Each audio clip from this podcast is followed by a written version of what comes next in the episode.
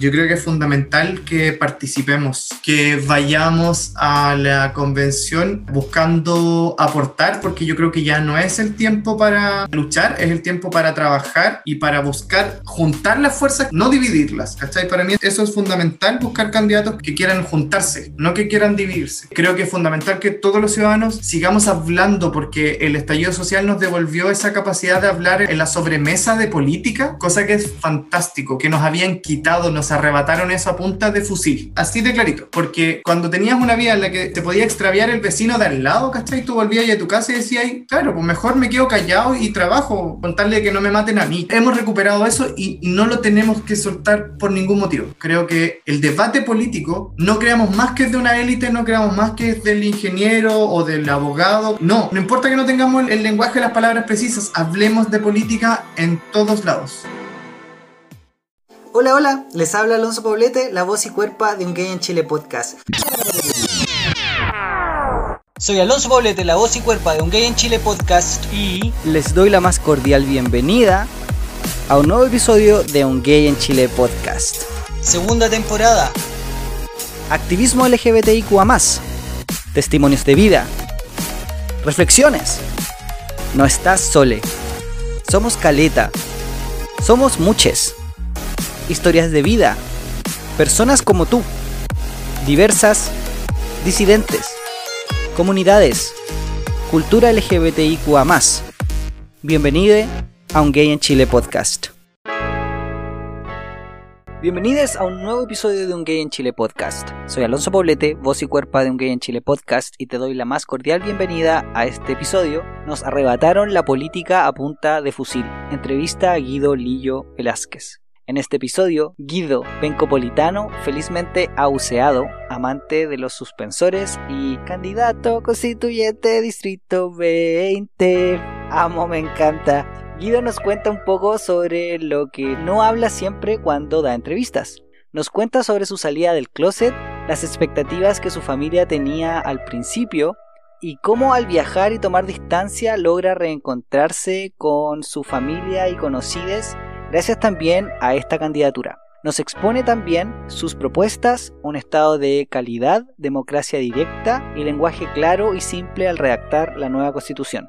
Yo les compartiré un bello episodio donde entrevisto a una artista poliamorosa en Chile, Clara Loffel, tiene una canción que habla del poliamor y en su entrevista nos cuenta cómo conoce el poliamor, lo cual hace cuestionarse muchos aspectos de su vida, como sus relaciones anteriores, productos culturales que nos venden, etc.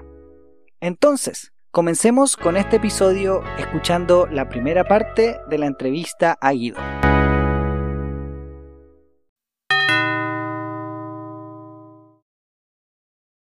Hola, hola. El día de hoy, como siempre, les tengo un excelentísimo invitado, ingeniero civil industrial de la Universidad de Concepción y máster en gestión de políticas públicas de la Universidad de Lugano, pencopolitano, gay, felizmente conviviente civil, docente en la educación superior y candidato constituyente por el Distrito 20. Bienvenido a un gay en Chile, Guido Velázquez. ¿Cómo estás?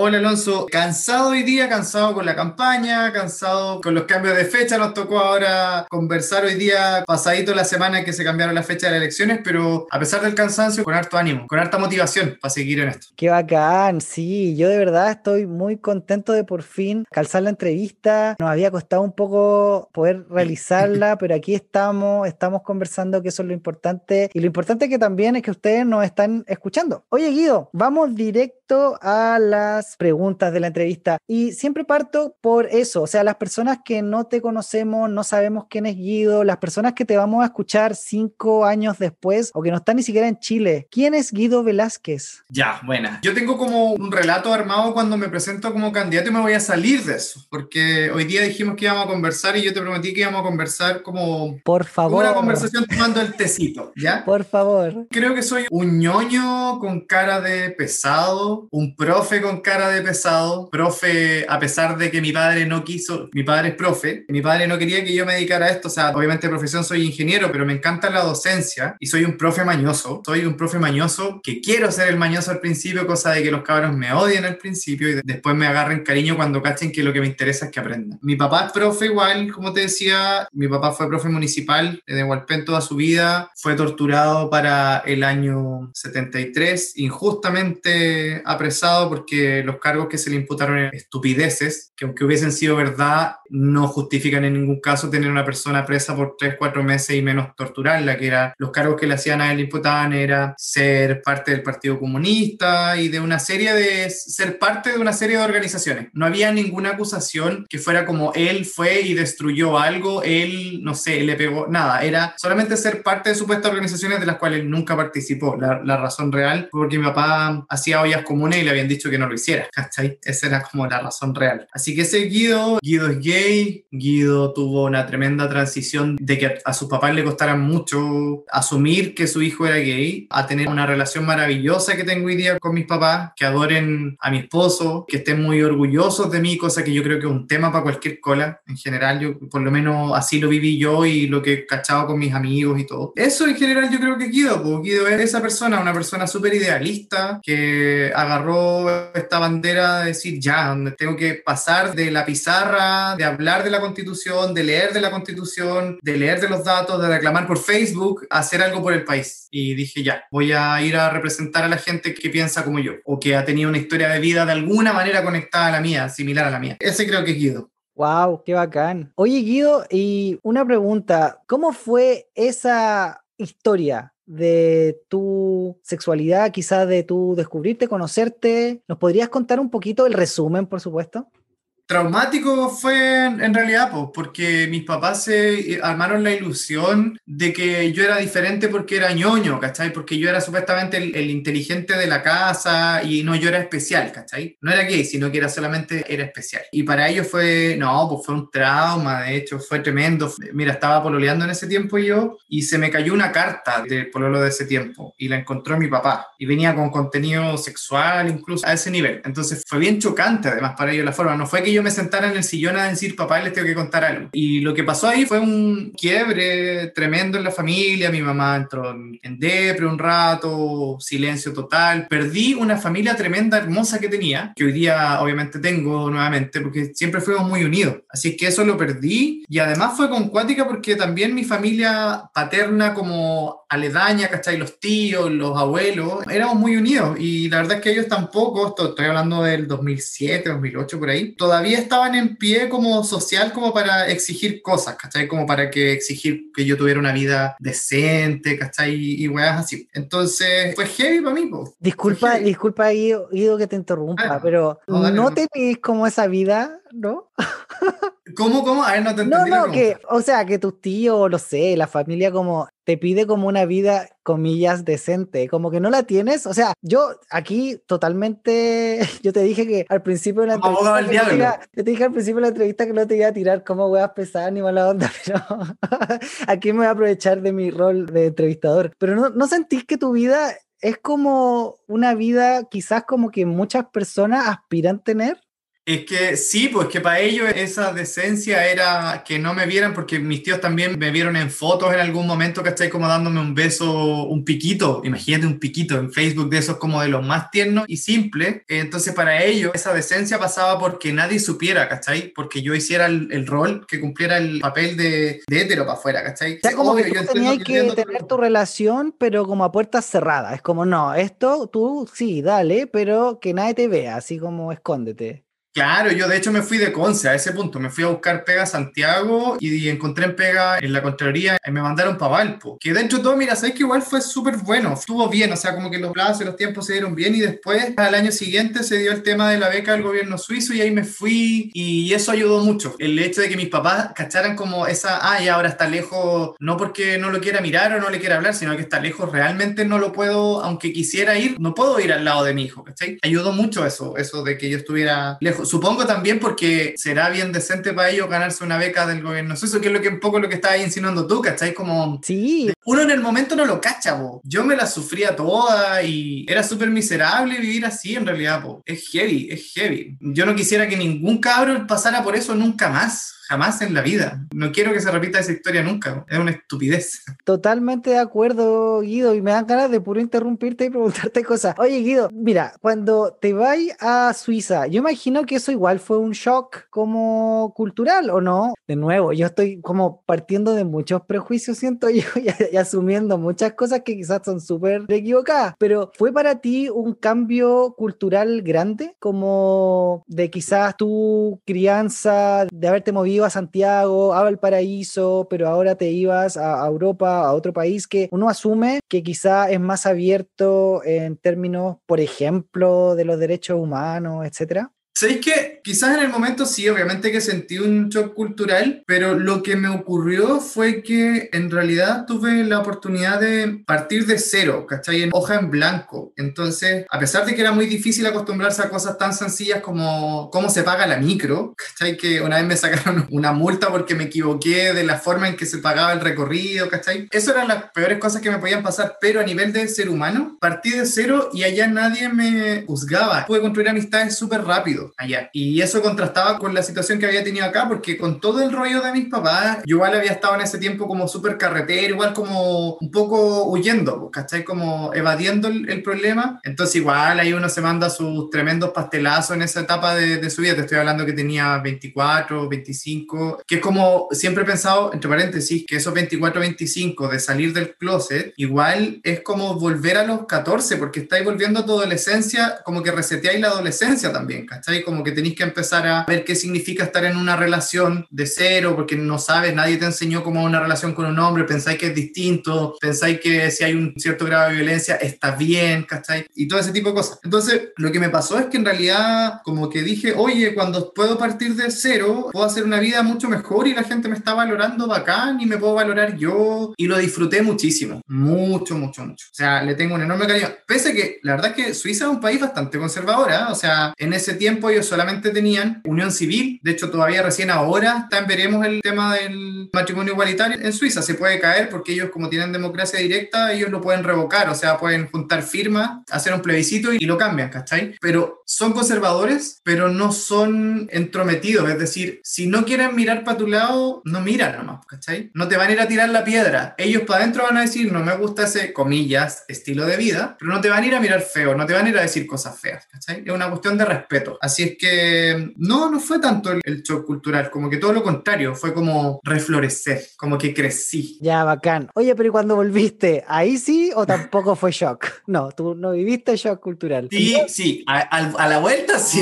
a la vuelta sí. Ahora estamos hablando, pues. Ya, vale. Sí, a la vuelta, a la vuelta sí. ¿Y por qué? A la vuelta sí, porque, claro, como te decía yo, allá yo pude entablar relaciones en el valor de mi persona, ¿cachai? Sin prejuicios sobre mí mismo, sin que yo viera a un Guido en el espejo que tuviera trancas, ¿cachai? Ni los demás tampoco. Entonces el volver acá fue shock por todos lados, porque significaba ya volver a una sociedad que no es solo conservadora, como te decía, sino que, que te tira la piedra, ¿cachai? Que te dice en la cara, a mí no me gusta tu estilo de vida. Aparte que somos súper despelotados, o sea, como me acuerdo el día que volví, cuando viajaba era como pasar nomás, pero recuerdo la vez que volví de forma definitiva, salgo del aeropuerto de Santiago y decía, oye, no puedo creer que se estén tirando las maletas encima a la gente porque se quieren subir primero al bus cuando el próximo bus pasa en 10, 15 minutos. Hasta ahí, es como hasta en Italia, que yo estaba al lado de Italia, hasta los italianos que son desordenados, hacen la fila nomás, pues, ¿cachai? Entonces, eh, por cosas tan domésticas como esa, imagínate con el tema gay, pues fue como volver como a una sociedad retrógrada.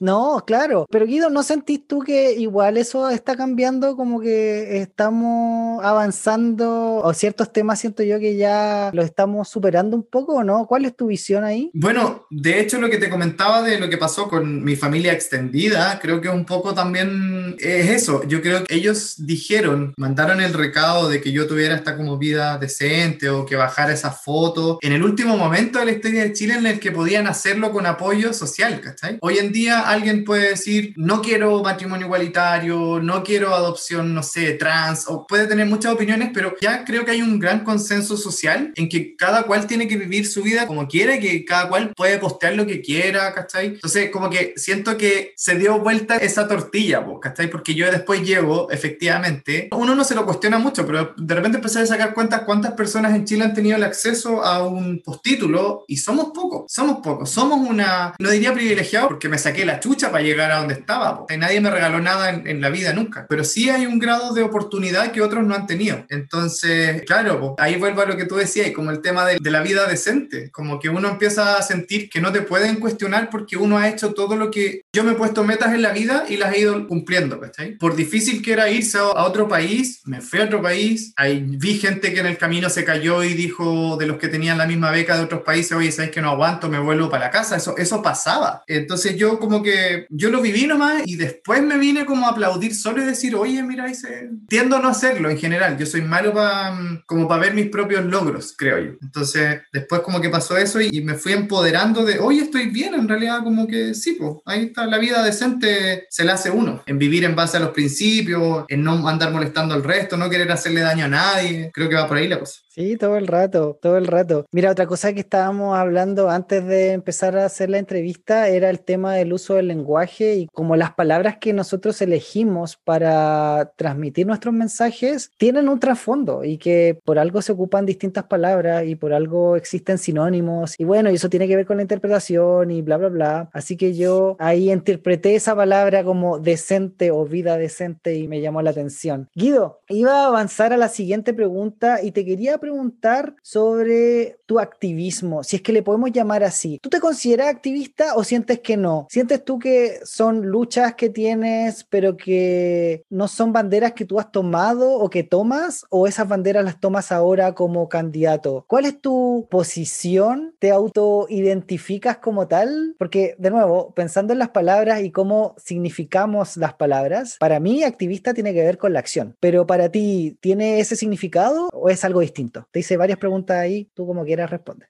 Sí, yo, de hecho, cuando me pediste, ¿cierto?, que definiéramos junto un poco cómo me presento, creo que jamás se me pasaría en la vida por la mente, de momento, decir que me defino como activista en algo. No creo, efectivamente, te encuentro razón de que tiene mucho que ver con la acción, y no solo con la acción, sino que con una acción concreta, sistemática, dirigida en una temática, que hasta a veces puede involucrar dejar otros temas de vida de lado. O sea, yo la gente más activista que conozco, incluso tiene como algún nivel de financiamiento, ¿cachai? Como, no sé, pues arma una ONG y puede vivir de ello, ¿cachai? Para poder mantenerse 100% activista y 100% preocupado de su causa, cosa que no ha sido mi caso, ¿cachai? Pero siempre todo esto tiene como ciertos matices. Para mí, lo que sí siempre ha sido importante en, en mi vida es hacer cosas trabajar en cosas que a mí me hagan sentido en lo moral y en el aporte que tienen. Yo soy de esas personas que me empiezo a sentir incómoda en un lugar de trabajo y me voy. Como Lucas, chao, no importa, filo, me las arreglo, me las voy a arreglar. Estuve muchos años en la Contraloría, algunas cosas por supuesto de la Contraloría también me pueden incomodar, puedo tener crítica de la organización, pero una de las cosas que más me agradaba ahí era que no hay una presión política, para nada, o sea, no existen los partidos políticos adentro y que es una función netamente social. Y yo siempre, por ejemplo, ahí trabajaba en el área de, atención a, los ciudadanos. Entonces, yo atendía los casos de personas que se veían directamente afectadas por acción del Estado,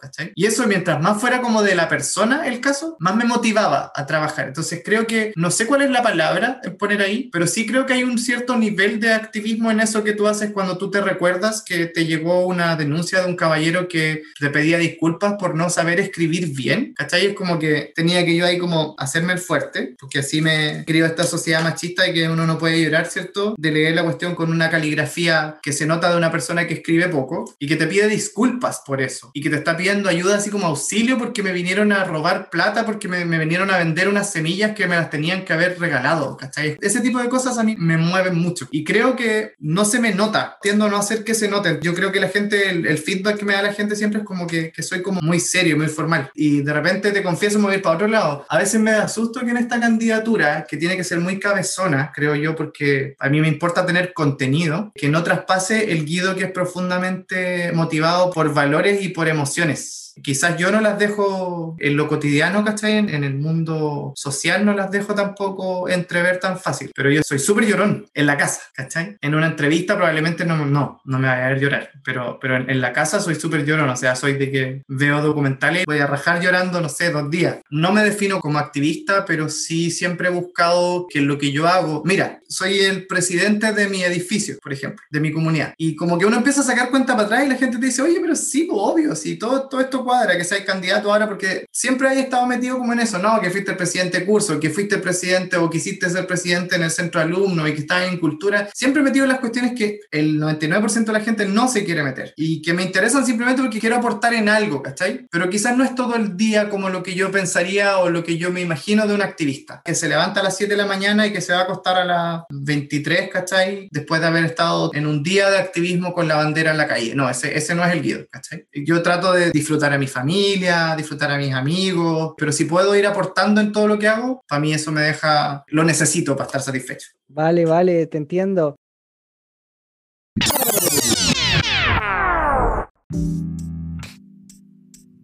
¿Qué les ha parecido Guido hasta ahora? A mí me produce mucha ternura. Lo encuentro adorable y apapachable. Me encanta que sea llorón como yo. Les chiques de Bio Bio, Milo, Pablo y Guido definitivamente causaron estragos. Muy bacán esa triada. Ojalá les tres estén en sus puestos respectivos. Guido, como mencionó en la entrevista, tiene un sello muy claro con el uso de sus suspensores, por favor, vean sus fotos y díganme si no les pasa que Guido sin suspensores no es Guido. Y porfa, escuchen su jingle. Guido Constituyente. Javier y yo estamos pegadísimos cantando la canción y le cambiamos la letra y la cantamos. Eso. ¿Y qué les parece el tema de ser guapo? Yo soy súper hot, entonces a muchos voy a encontrar guapes. Y la ciencia, la psicología avala esto. Avala el uso de la imagen más que solo el de las ideas.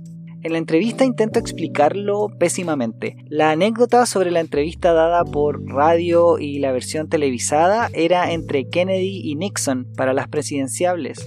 Les dejaré un artículo muy piñuflo, muy nada, onda para que ustedes averigüen más después, pero esto igual es un poco fome, pero cierto. Al final del día todo entra por la vista si es que puedes ver. Y mientras más formas hayan de recordarte, más probable es que te elijan. Por eso les candidatos faranduleres les va tan bien. Ya tienen un nombre e imagen creados en el inconsciente colectivo.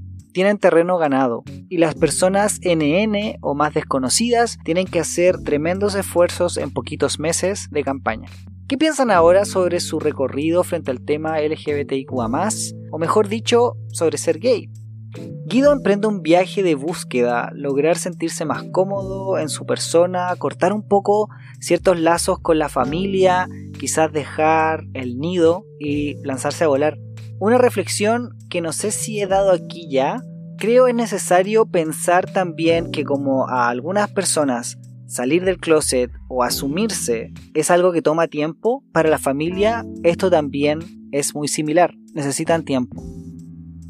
De todas maneras, tener una UC, creo yo, es algo que muchas familias homologan a un matrimonio. Me encanta saber que después de un par de años las cosas estén mejor y que ahora se haya reencontrado con su familia extendida y con conocidas de la vida.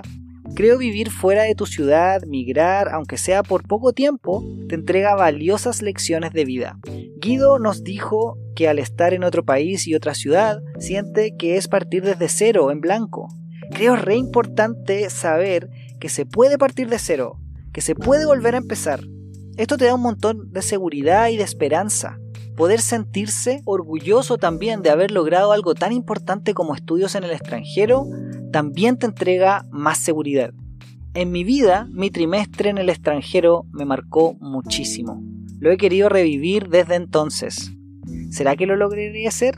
Material de otro episodio.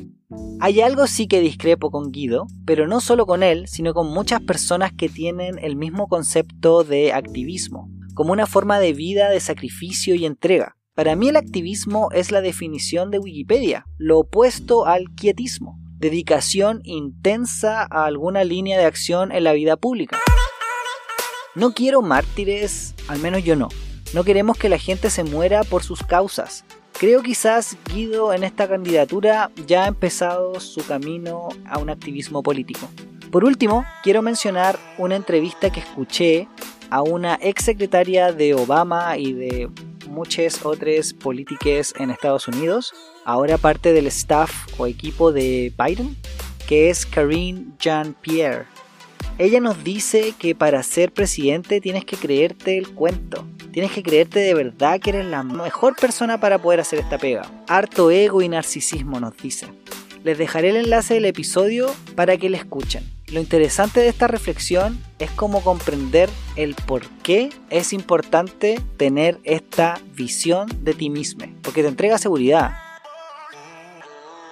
En fin, ahora cambiando el tema un poco, les quiero presentar una entrevista que es muy fresca y distinta a las demás. Clara Loffel, una artista poliamorosa en Chile, quien nos comparte su música que a mí me encanta. Nunca la hubiese conocido si es que no fuese por su canción Polytrap. Tienen puro que escucharla. También Clara tiene otra canción llamada Cansada del Trap, que tiene un trocito que habla sobre el poliamor también. Clara en su entrevista nos habla sobre cómo ha podido replantear su mirada poniéndose los lentes del poliamor, cómo el mundo sabe y luce distinto al tenerlos puestos. También nos cuenta por qué quiere agregar interpretación en lenguas de señas en sus canciones. Nos relata la historia de cómo construyó Polytrap y cómo descubrió el poliamor en su vida. Les invito a escuchar esta bella entrevista y también les invito a escuchar las canciones de Clara. Búsquenla en YouTube, Spotify e Instagram, Clara Loffel. Escuchemos entonces un poquito de esta entrevista.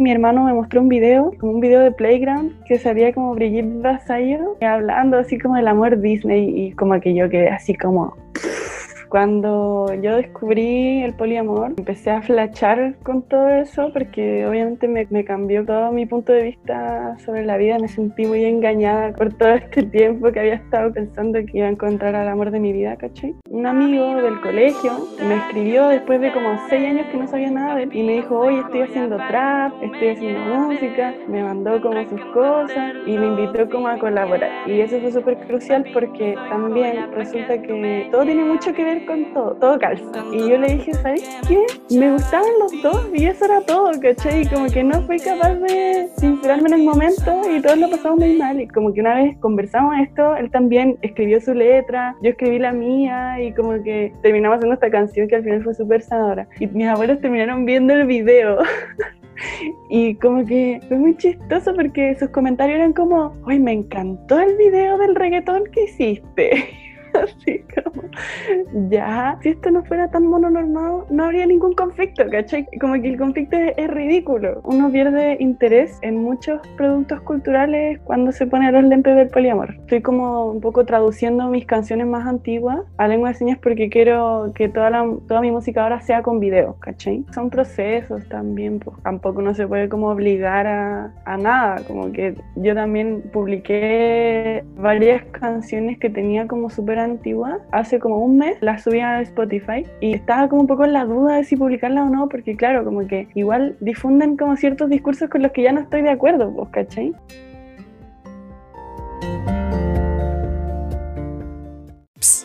yo sé que estás aún escuchando, entonces me puedes ayudar compartiendo este episodio. No te olvides de seguirnos en Spotify y escribir una reseña positiva en Apple Podcast. Esto nos hará crecer y que más personas puedan disfrutar de este podcast. Muchas gracias. Ahora volvamos con la entrevista.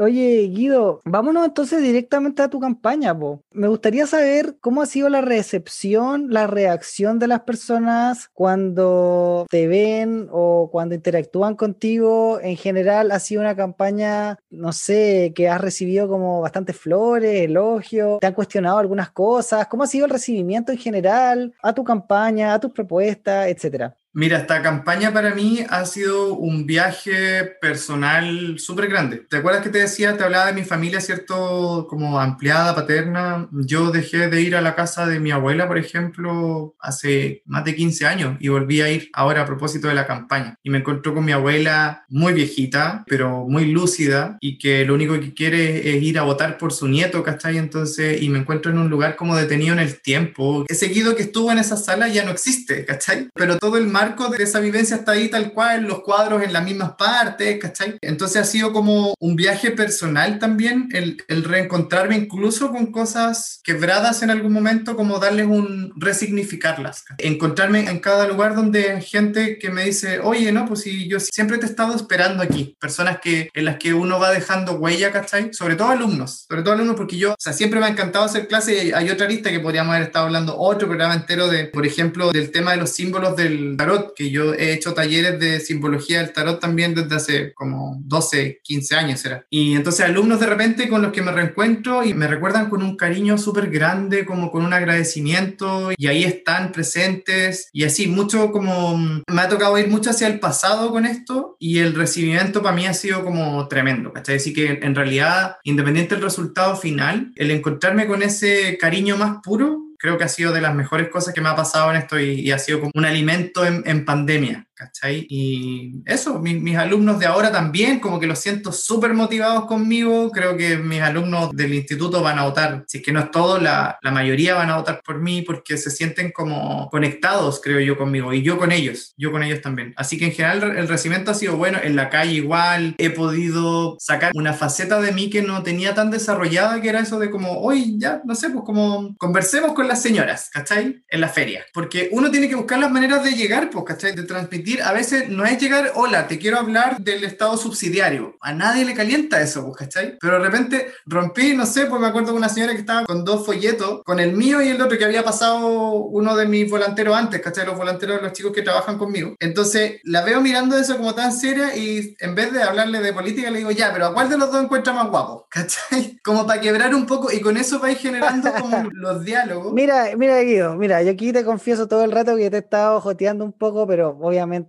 la, buena onda, ¿cachai? Para hacerme notar. Yo decía, ¿cómo hago para que Guido me pesque? Y bueno, y como yo soy histérico, histriónico, ahí tengo mis, mis deficiencias, ¿cachai? Yo dije, ya, vamos acá a jotearlo. Pero Guido, bueno, las personas que no te conocen, Guido, por favor, que busquen a Guido, busquen las fotos, busquen los sellos, porque tú tienes un sello de estilo, siento yo, que es clásico. O sea, si te veo sin suspensores, yo digo, ¿quién es esa persona? Pero te veo con suspensores, ah, Guido, por supuesto.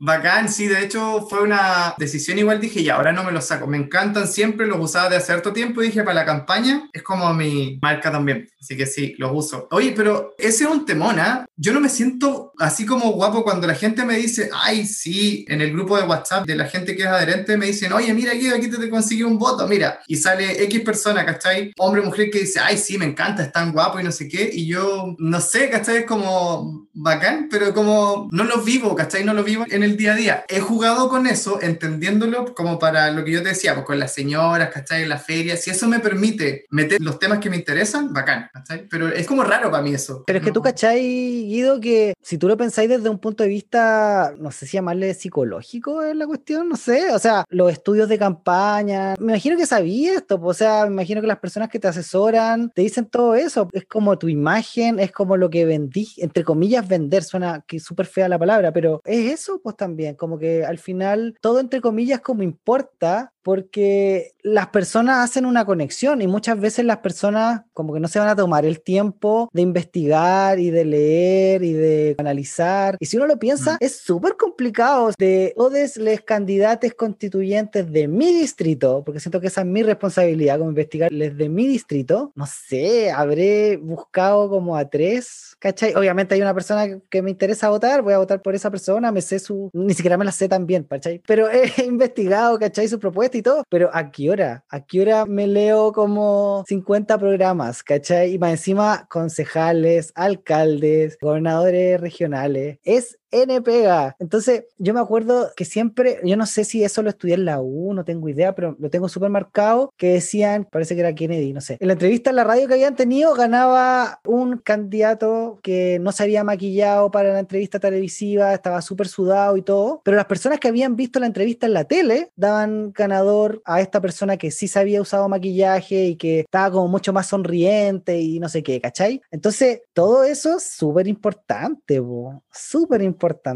Sí, sí, mira, no tengo un equipo tan grande, hiciste sonar como que fuera como, tengo los 20 asesores, me han asesorado amigos, mi comando es como gente, ¿cachai? Amigos, familia. Es como mi podcast, soy yo, así, es como el equipo de Chile, yo. Esta campaña es el circo pobre, pues. tengo gente, obviamente, pero son todos amigos, son toda gente cercana, no tengo nadie que sea como, ah, te acabo de contratar para, ¿cachai? No, pero tú apuntaste como directamente eso como de, es diferente hablar de como, de que te encuentren guapo al resto de lo de la imagen, ¿cachai? Porque yo estaba preocupado de, pucha, yo me quiero ver de cierta manera como quiero demostrar formalidad, ¿cachai? Quiero demostrar que soy profe, quiero demostrar que tengo esperanza, porque la tengo, ¿cachai? Quiero salir sonriente por eso en la foto y todo. Pero eso es una cosa y otra cosa es como que las señoras se pongan cocorocas cuando te ponís a hablar con ellas, ¿cachai? Y uno dice, ah, ya, bueno, ya, claro. Y sí, obvio, obvio, acá somos 60 candidatos y si eso sirve, ¿cachai? Si eso lo podemos poner al servicio de los valores que tengo, bacán. Ya, entonces Guido con un OnlyFans no va a tener, lo siento, señora, como que no, eso no va a pasar. ya, bacán. He subido fotos más ligeras de ropa, pero claro, hasta ahí llegaría, no al OnlyFans. No. no, no, no, no. Oye, Guido, vayámonos entonces por tus propuestas para las personas que te están escuchando, ¿por qué no nos cuentas cuáles son los ejes principales de tu propuesta para esta nueva constitución si es que estás ahí en esta convención escribiéndola? Ya, tengo desde el día uno muchas propuestas y de hecho fue la primera tarea que dije, bueno, lo que tengo que hacer si quiero ser candidato es bajar como de mi mente lo que tengo, como lo que he hablado, ¿cachai? A propuestas concretas y soluciones concretas, no solo quedarme en la crítica, sino que de cómo lo arreglamos, ¿cachai? Y eso lo hice y subí un sitio, creo que fueron como los primeros días de noviembre, guioconstituyente.cl, así que invitación para que la gente las revise, ahí les eche una mirada a las propuestas. Y lo digo también porque entre paréntesis me ha llamado mucho la atención que de repente he visto muchos candidatos de repente con muy buenas intenciones, pero como que me han dicho, sí, bueno, es que el contenido lo vemos ahí una vez que yo llegue, ¿cachai? Como que yo más que nada quiero llegar con el apoyo y eso a mí me llama harto la atención. Los ejes principales de mis propuestas, siempre digo que son tres. Uno es el estado de la calidad. Como yo vengo del área de la gestión pública, eso quiere decir que para nosotros está obsoleto estar hablando de estado subsidiario, que es el estado que tenemos actualmente en Chile, que es el estado que es ausente, eso es un estado subsidiario, deja al mercado que haga las decisiones, deja al mercado que provea las cosas que las personas necesitan y si es que el mercado no alcanza y recién se mete y por un ratito el Estado, eso es el Estado subsidiario, pero tampoco el Estado de bienestar europeo tampoco ya está como, son temas como de la Guerra Fría es un poco. Hoy día lo que se habla del Estado de la calidad, ¿qué quiere decir? Obvio que tenemos que llegar a un piso de derechos fundamentales garantizados, obvio que tenemos que incorporar la solidaridad sí o sí, pero además incorpora la variante del desempeño de las políticas públicas. El Estado, tanto el Estado cuando se mete en los mercados tiene que meterse porque lo hace mejor que el mercado. O no tenerle miedo al mercado cuando se trata de derechos fundamentales, pero con regulación, mucha regulación. Y lo segundo es también decirle al político que está ahí que, bueno, si usted prometió que iba a gastar 100 millones para arreglarle la sonrisa a 2.000 personas, veamos si gastó los 100 millones y si logró arreglar la sonrisa a 2.000 personas. O sea, evaluar las políticas públicas, que es algo que hoy día en Chile está vetado. Yo trabajé 10 años en la Contraloría y la Contraloría no puede hacer auditorías de desempeño en Chile que son auditorías precisamente para decir, mire, usted dijo que iba a hacer esto y cumplió en un 80, un 90, un 70. Porque eso define cómo vamos a gastar la plata, o sea, nosotros los ciudadanos tenemos el derecho de saber eso. Eso va emparejado con la segunda, que es la democracia directa, que lo aprendí obviamente en Suiza. En Suiza, los pueblitos chicos, tú vas una vez al año y ellos se juntan en la plaza del pueblo y tienen unas paletitas de color y empiezan a hablar el alcalde, ¿cierto? Empieza a hablar de las normas que se quieren para el próximo año y empiezan a levantar. ¿Y a quién está de acuerdo? Y se ven las fotos, de hecho, si tú las googleas, aparecen las fotos ahí como, no sé, pues, unas 200 personas en la plaza y se ven las manchas rojas, las manchas verdes de, de las paletitas de colores. Votan a mano alzada. Es decir, son los ciudadanos los que deciden. Y en Suiza completo, la gente decide si quiere una ley, por ejemplo, si el Parlamento no escucha, los ciudadanos juntan firmas y le dicen al Parlamento, ya, lo obligo a votar esta ley. Eso es una herramienta de democracia directa. La segunda es la autoridad que no me cumple, en vez de que me digan a mí, no, es que a mí me eligieron por cuatro años y que aquí me quedo, igual que en una pega, es si no cumple, los ciudadanos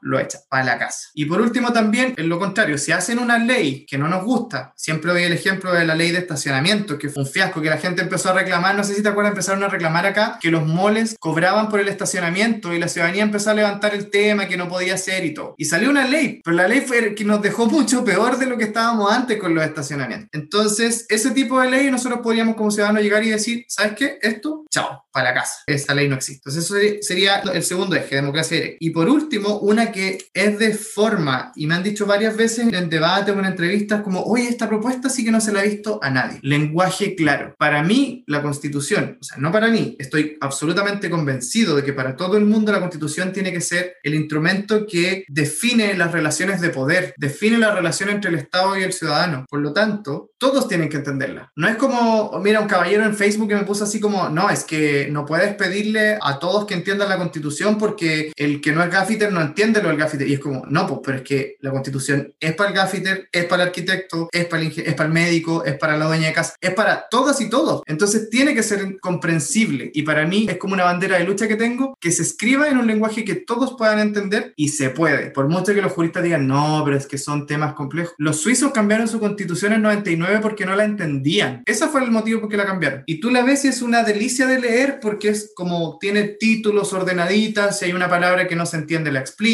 está muy bien estructurada, lenguaje claro. Así que para mí eso es fundamental para que sintamos que somos partícipes del proceso y que la constitución que sale es de todos, que sea escrita en un lenguaje claro. Esas son como las fundamentales. Yo, una pregunta que yo a veces hago acá a los candidatos, yo iba a preguntarte algo que me dieron ganas de preguntarte. Guido, ¿cómo va a ser poder ponerse de acuerdo o poder hacer que estas 155 personas escriban o apañen estas propuestas? ¿Qué sientes tú que es como importantísimo que ocurra o que pase para que se llegue a una buena constitución? No sé si me explico, a una que realmente aporte al Chile de hoy y del mañana y el Chile que queremos. Mira, la respuesta tiene que ver con la segunda de las propuestas que yo te dije. Obviamente, a pesar de que soy bueno para hablar y hablar harto, es como recién revisar por la superficie. El tema de la democracia directa, que es una participación constante de la ciudadanía. Para mí, la primera batalla en la convención va a ser el reglamento. La convención tiene que establecer un reglamento de cómo funciona, es decir, cómo se va a regular, dónde va a trabajar, qué días va a trabajar, cómo van a ser las votaciones, etcétera, etcétera, etcétera. Y una de las cosas que se tiene que quedar establecida en el reglamento es que la convención tiene que obedecer a los territorios, que tiene que obedecer a los ciudadanos. O sea, tenemos que de alguna manera meter la democracia directa ya en el reglamento. Porque yo escucho el rechazo, escucho a la derecha y siempre te dan respuestas ambiguas, casi todos, no todos, pero casi todos te dan respuestas ambiguas y las que no son ambiguas son, he dicho, escalofriantes y uy, me han agarrado, pero a combos por Twitter. Pero me parecen escalofriantes de repente sus argumentos. Los que no te dan argumentos escalofriantes y te dan argumentos de mira, estoy dispuesto a conversarlo, ahí tendríamos que ver, nunca te dicen conversémoslo con la ciudadanía es como que ellos me dan la impresión de que tienen clarito lo que van. Entonces creo que para poder escribir una constitución en la que 155 personas se pongan de acuerdo, yo creo que no es tan difícil, considerando que un 80% de Chile se puso de acuerdo. Y estamos más o menos, ese 80% siempre he sentido cuando hablo con la gente en la calle, en la feria, en las casas que me invitan, que están súper claros los ejes. O sea, siempre habla de educación, salud, pensiones, que tiene que haber una mayor participación del Estado. Y así una serie de cosas que estamos todos súper de acuerdo. El tema de, de la dignidad como principio fundamental, los derechos fundamentales, etcétera. Para eso se requiere que la ciudadanía sea la que participe. Y si hacemos que la ciudadanía participe y tenga voz y voto, nos vamos a poner de acuerdo, porque no es ponerse de acuerdo, es más bien escribir lo que Chile quiere, lo que los ciudadanos quieren y las razones por las cuales se produjo la revolución civil. Yo creo que va por ahí el camino. Buenísima, Guido. Súper. Oye, Guido, estamos llegando al final de esta entrevista. ¿Por qué no nos recomiendas un libro o algo para leer, algo para ver y para escuchar? ¿Qué nos regalas? Algo para leer, algo para ver y algo para escuchar. Ya, a ver. Te diría la constitución, pero sería muy fome, pues. No, a ver, mi libro favorito es Recuerdos, Sueños, Pensamientos de Carl Gustav Jung, que es como mi autor favorito ever de la vida. Así que recomiendo absolutamente ese libro o El hombre y sus símbolos que son de la psicología humanista y que explican mucho cómo entiendo yo el ser humano y la relación del ser humano con tu entorno, con el mundo, la naturaleza, etc. El otro era para ver, ¿cierto? Te voy a hablar, bueno, te podría decir tantas cosas, pero la última serie que me gustó harto por su contenido fue WandaVision. Al principio estaba como guateando porque era como muy gringo como en los primeros 3, 4 capítulos, pero me encanta el viaje que hace. Y ese tipo de viajes que en general son como muy Disney, también me encantan las películas como Frozen, como Moana. De hecho, soy súper pegado con los personajes power femeninos. Tengo mi self, como que proyecto mi figura máxima en mujeres power. Wonder Woman, me encanta.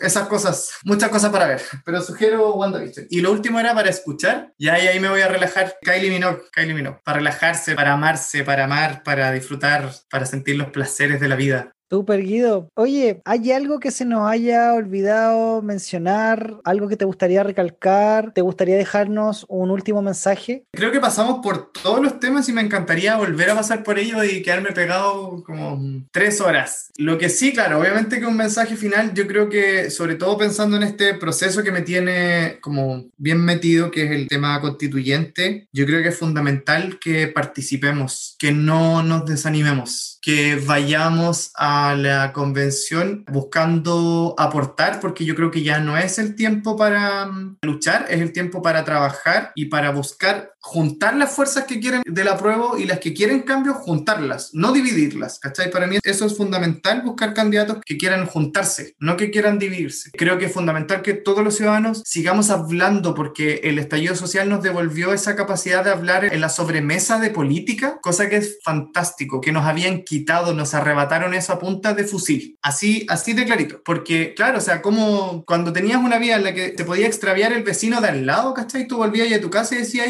claro, pues mejor me quedo callado y trabajo con tal de que no me maten a mí.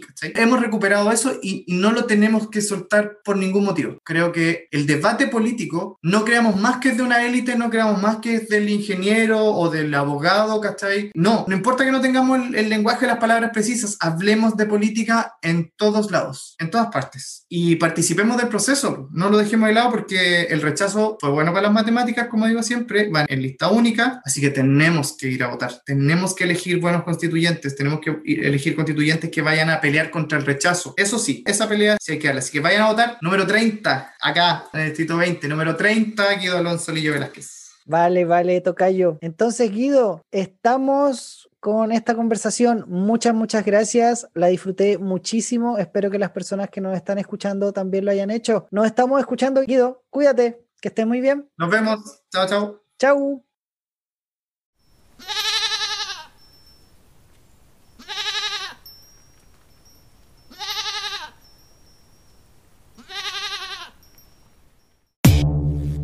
Si hay algo que me encanta de las propuestas de Guido es la democracia directa.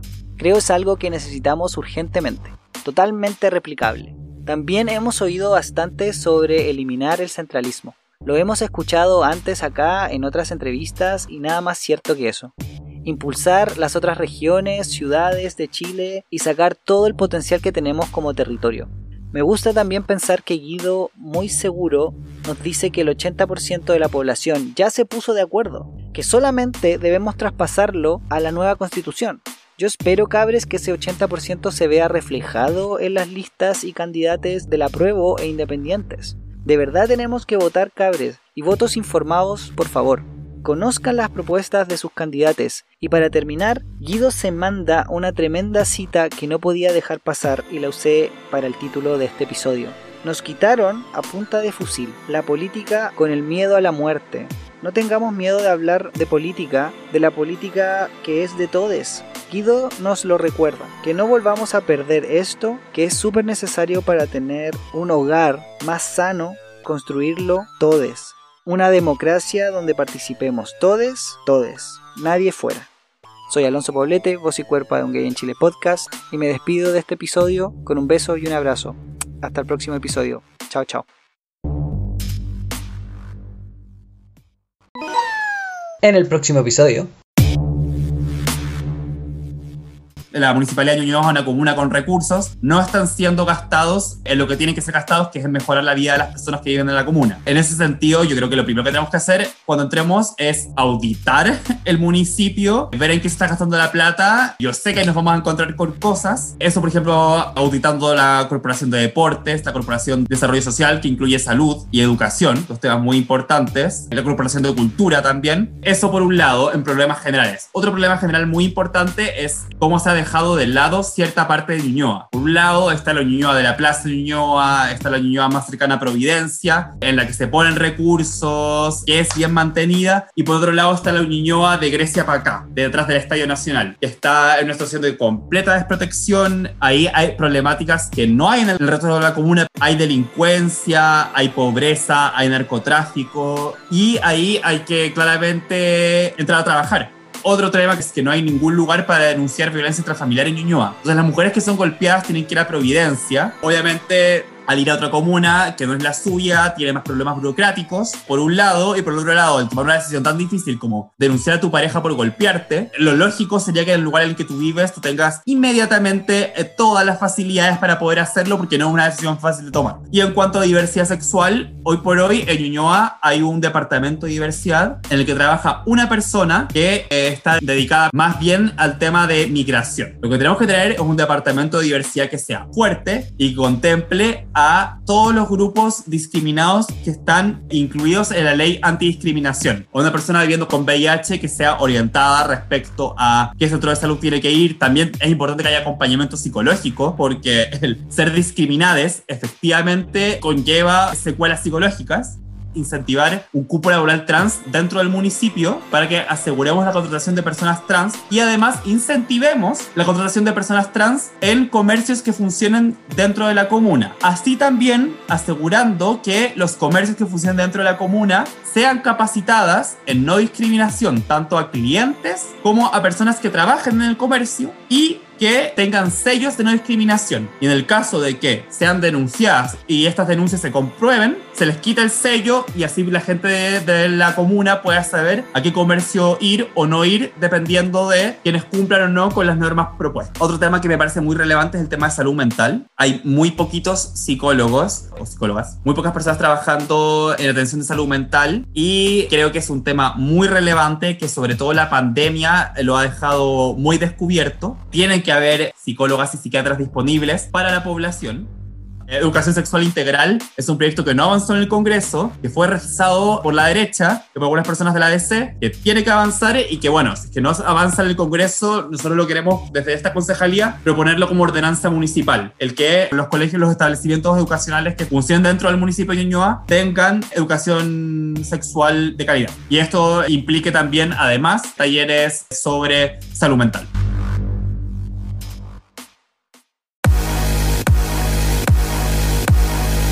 ¿Qué te pareció este episodio? ¿Te gustó? Entonces por favor compártelo y dale una crítica positiva en Apple Podcast. Síguenos en Spotify y si quieres ser parte del equipo Un Gay en Chile Podcast o darme una entrevista o participar y colaborar, como tú quieras, sígueme en Instagram, Un Gay en Chile Podcast, Facebook, Un Gay en Chile Podcast, Twitter y TikTok. Nos estamos escuchando. Besos. Chao, chao.